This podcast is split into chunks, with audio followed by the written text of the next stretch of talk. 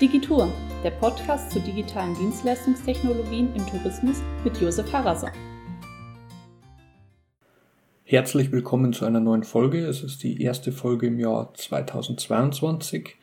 Heute habe ich zu Gast Konstanze Lehner. Konstanze ist wissenschaftliche Mitarbeiterin am Lehrstuhl für Statistik und Data Science an der Universität Passau. Schön, dass du da bist. Herzlich willkommen. Vielen Dank für die Einladung. Ich spreche heute gerne über die Arbeit im Projekt. Am Anfang würde mich gleich interessieren, welche Rolle spielt denn Statistik und Data Science für die Digitalisierung im Tourismus? Also zunächst mal allgemein gesprochen, Statistik ermöglicht uns ja mit Hilfe geeigneter Kennzahlen und Grafiken Entwicklung zu analysieren und daraus Schlüsse zu ziehen. Das ist natürlich jetzt eben für gerade zu Beginn vom Projekt immer auch sehr wichtig, überhaupt einmal so eine Vorstellung vom Status quo zu bekommen. In Bezug auf Digitalisierung kann es sowohl interessant auf der Ebene für den Tourismusverband sein, als auch für einzelne Betriebe. Mit geeigneten Daten können wir solche Fragen beantworten wie, wie viele Besucher hat meine Webseite und welche Inhalte werden aufgerufen. Was ist denn eure genaue Aufgabe im Projekt jetzt? Unsere Aufgabe ist hauptsächlich die Datenauswertung. Damit unterstützen wir auch andere Teilprojekte zu Beginn des Projekts haben wir die zusammengetragenen Daten über den Digitalisierungsstand der Tourismusbetriebe in Ostbayern zunächst analysiert und darauf aufbauend eine Übersicht erstellt. Wichtig dabei war auch, dass wir ein Schema entwickelt haben, welche die Betriebe anhand bestimmter Kriterien in verschiedene Stufen der Digitalisierung einteilt. Damit haben wir eine schöne Übersicht bekommen und die daraus gewonnenen Einsichten waren eben für die weiteren Teilprojekte dann ein sehr hilfreicher Ausgangspunkt, und das ist eben die aktuelle Aufgabe. Ähm, momentan beschäftigen wir uns dann eher mit räumlichen Informationen in Form von Web-Geoinformationssystem oder kurz WebGIS genannt und wie man das Ganze für den Tourismus nutzen könnte. Was genau sind denn WebGIS-Anwendungen? Also wie muss ich mir das vorstellen und wo, wo begegnet man sowas im Alltag? Also erst einmal vielleicht ein Geoinformationssystem beschreibt eigentlich ein System, welches nicht nur die geografischen Daten umfasst, sondern auch die damit zusammen benötigte Hard- und Software, damit ich mit diesen Informationen arbeiten kann, also auswerten oder auch visualisieren. Und WebGIS bedeutet, das sind dann Web-Applikationen, welche für ihren Service Geodaten verwenden. Also technisch gesprochen, der Server verwaltet die räumlichen Informationen und übergibt sie dann in einer Anwendung an einen Client. Also dieser Client könnte ein Webbrowser sein, eine Desktop- oder Mobilapplikation. Und so im Alltag, ein bekanntes Alltagsbeispiel wäre zum Beispiel Google Maps. Google Maps stellt eine intuitive Oberfläche für den Nutzer bereit, um mit dem Online-Kartendienst dann zu interagieren, um beispielsweise den Standort einer Adresse zu betrachten oder eine Route zu planen. Welches Angebot gibt es denn für äh, Unternehmer, Unternehmerinnen im Tourismus und in der Erlebnisanbieterbranche?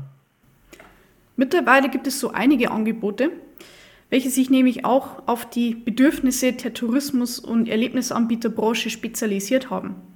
Dies reicht einerseits von Softwareanwendungen, welches den Betrieben ermöglicht, selbst mit diesen räumlichen Informationen zu arbeiten, bis hin aber auch zu fertigen Produkten wie beispielsweise digitale Wanderkarten, die auf der Webseite zur Verfügung gestellt werden können und dann vom jeweiligen interessierten Nutzer sogar gedownloadet werden kann.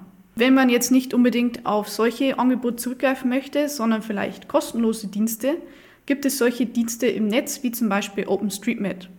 Mit OpenStreetMap kann ich kostenlos Online-Karten erstellen, die man auf der eigenen Webseite einbinden kann, die eben statische Informationen anzeigt, Markierungen zu bestimmten wichtigen Orten anzeigen, etc.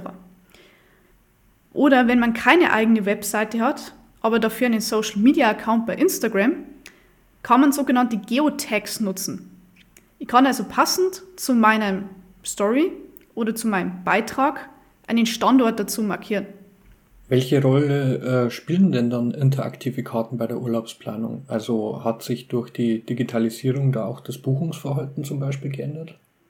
Tatsächlich nutzen wir, je nachdem, wie weit wir in der Planung unseres Urlaubs fortgeschritten sind, geografische Informationen anders. Wenn also alles fertig gebucht ist, verwenden wir solche Dienste wie Google Maps, um die Route zu planen oder uns zum Zielort hin zu navigieren. Sind wir allerdings noch in der Phase, wo wir uns inspirieren und noch suchen, wo wir buchen möchten, betrachten wir genauer die Umgebung für unseren nächsten Urlaub. Also solche Sachen wie, wie weit ist es zum Strand, wo befindet sich die nächste U-Bahn-Station, welche Sehenswürdigkeit gibt es in der Nähe. Und eben heutzutage erleichtert uns die einfache und schnelle Verfügbarkeit von WebGIS diese Aufgabe und spielt daher auch eine große Rolle bei der Entscheidung, welche Unterkunft wir buchen. Beispielsweise nutzt Booking.com bei dem Vergleich von Übernachtungsbetrieben bereits eine Einbindung von Google Maps und markiert eben wir, weitere ähm, Betriebe in der Nähe mit den entsprechenden Zimmerangeboten, damit man eben einen Überblick darüber bekommt, wo genau man sich in der Destination befindet, also beispielsweise in der Stadt und was genau da in der Nähe ist. Wie läuft denn die Forschung in dem Bereich ab? Also wie, wie kann man Gäste auf Erlebnisse aufmerksam machen und ähm, könntest du vielleicht ein Beispiel machen, wie so ein Konzept oder eine Ausgestaltung einer Storymap dann aussieht? Also wir sind gerade dabei, ein Konzept für Übernachtungsbetriebe zu entwickeln, welche geografische Daten nutzt, um potenzielle Gäste zu bewegen, bei einem Betrieb zu buchen. Dafür möchten wir mit Betrieben zusammenarbeiten, welche über eine eigene Webseite verfügen und bereits vielleicht Impressionen der Umgebung mit zum Beispiel Bildern präsentieren. Das ist etwas, was wir hier im Projekt sehr oft gesehen haben, als wir verschiedene Webseiten analysiert haben. So häufig wird schon ein gewisser Eindruck, also Impression von dem Urlaubsort in der Nähe vermittelt, allerdings meistens eher mit statischen Informationen, das heißt also Bilder, Fotos, ähm, ein bisschen Text vielleicht und eben eine unbewegte Kartenabschnitt, um eben zu zeigen, wo genau sich da der Betrieb befindet. Unsere Idee ist also, dass wir die Besucher auf der Webseite also nicht nur rein informieren möchten, sondern eben vor allem auch inspirieren und dafür nutzen wir sogenannte Story Maps. Wie bereits ja erwähnt, Gäste möchten sich ja im Vorfeld ja gern informieren, welche Attraktionen sich in der Nähe der Unterkunft befinden. Aber anstatt jetzt einfach nur statische Informationen, wie zum Beispiel einen Kartenabschnitt einfach nur zu zeigen mit Markierungen, schlagen wir vor, dass man Bild und Text und auch Videomaterial zu den Standorten direkt verknüpft, welche interaktiv vom Besucher der Webseite entdeckt werden können.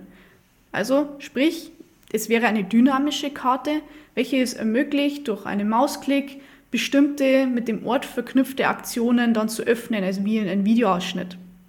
So in der Tourismusbranche ist mir bisher noch kein Beispiel bekannt, welche solche Storymaps nutzen würde. Allerdings werden Storymaps beispielsweise gern als interaktives Element in den Bereichen Kunst, Geschichte oder auch Naturkunde verwendet. Wie könnte man dann die Ergebnisse in der Praxis nutzen, beziehungsweise wie, wie kann man denn Tourismusbetriebe damit einbeziehen? Also in diesem Teilprojekt wollen wir gern verstehen lernen, wie Nutzer Storymaps bei der Buchungsentscheidung mit einbeziehen und wie die Tourismusbetriebe am besten die Sehenswürdigkeiten präsentieren. Denn die vorgestellten Attraktionen sollten jetzt nicht so weit vom Betrieb entfernt liegen. Es sollte also durchaus ein gewisser räumlicher Bezug und auch thematischer Bezug zum Betrieb herzustellen sein. Und auch der Schwerpunkt sollte auch auf den Interessen der jeweiligen Zielgruppe liegen. Denn die Interessen von Sehenswürdigkeiten oder Aktivitäten im Urlaub sind zum Beispiel für eine junge Familie mit Kindern eine andere wie für ein älteres Ehepaar, welches vor allem eben Erholung sucht. Zudem sollten sich die Sehenswürdigkeiten und vorgeschlagenen Attraktionen auch irgendwo mit dem Image und dem Leitbild des Betriebs übereinstimmen. Hier würden wir die Betriebe natürlich in diesem Teilprojekt auch beratend zur Seite stehen, mit welchem Bild- und Videomaterial man eben arbeiten könnte. Wichtig dabei ist natürlich nicht nur dieser, die Auswahl und der thematische Bezug, sondern auch natürlich dass das Ganze von einer hohen Qualität ist. Welche andere Möglichkeiten gibt es denn darüber hinaus noch, dass man Geoinformationen während des Urlaubsaufenthalts integrieren kann? Wenn man an geografische Informationen denkt, dann sind selbstverständlich Karten das naheliegendste. Also wir nutzen geografische Informationen zum Navigieren. Jedoch hat das sogenannte Geocaching gezeigt, dass man Standortinformationen auch spielerisch nutzen kann. Also für diejenigen, die Geocaching nicht kennen, das ist eine moderne Form der Schnitzeljagd, bei dem man mit Hilfe eines GPS-fähigen Endgeräts, das könnte auch ein Smartphone sein, werden versteckte Behälter, sogenannte Caches, gesucht. In diesen Caches befindet sich ein Logbuch. Darin kann eben der Sucher eintragen, dass er den Cache erfolgreich gefunden hat. Auch sind meistens Tauschgegenstände drin. Das macht irgendwann den Reiz des Spiels aus. Man kann also einen Gegenstand hineinlegen oder einen herausnehmen und den zum Beispiel auch zum nächsten Cache weiter wandern lassen. Dieses Spiel ist außerordentlich beliebt, gerade auch bei Jüngeren. Und es gibt auch bereits Beispiele im touristischen Bereich, wie man eben Geocaching als eine Alternative zu einer normalen Stadtführung machen könnte. Diese haben oft ein spezielleres Thema und können zu jeder Zeit gebucht werden.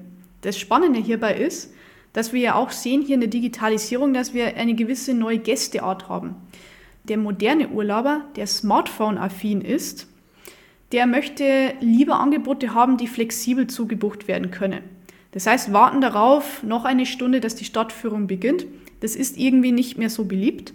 Und gerade für diese Zielgruppe könnte so etwas wie Geocaching interessant sein, denn das kann ich jederzeit zubuchen und damit habe ich ein zeitlich flexibles Angebot für genau diese Gruppe. Vor dem ganzen Hintergrund würde mich abschließend interessieren, was ihr für die Zukunft denn noch plant. Also wie sehen die nächsten Schritte aus und wer kann sich denn auch beteiligen und was muss der oder diejenige als Voraussetzung mitbringen? Also unser Lehrstuhl möchte gern das Thema der Nutzung von räumlichen Daten im Rahmen des Projekts gerne weiter ausbauen. Vielleicht eben wie vorhin beschrieben, machen wir noch ein Teilprojekt über Geocaching. Dafür hat nämlich eine Masterstudentin bereits viel Material gesammelt und aufbereitet. Ähm, natürlich würde ich mich sehr, sehr freuen, wenn sich jemand für die Story Maps interessiert.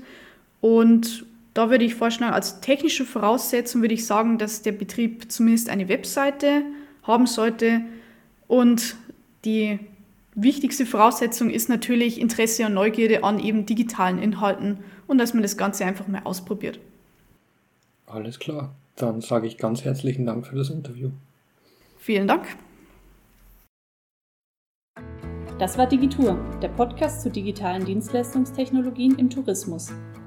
Sie möchten mehr über das Thema erfahren oder Sie führen einen Betrieb, mit dem Sie sich beteiligen wollen? Informieren Sie sich gerne auf den Internetseiten des Tourismusverbandes Ostbayern, der Universität Passau oder Centuris. Gerne können Sie uns auch direkt kontaktieren. Digitur wird im Rahmen des Programmziels Investitionen in Wachstum und Beschäftigung aus dem Europäischen Fonds für regionale Entwicklung der Europäischen Union gefördert.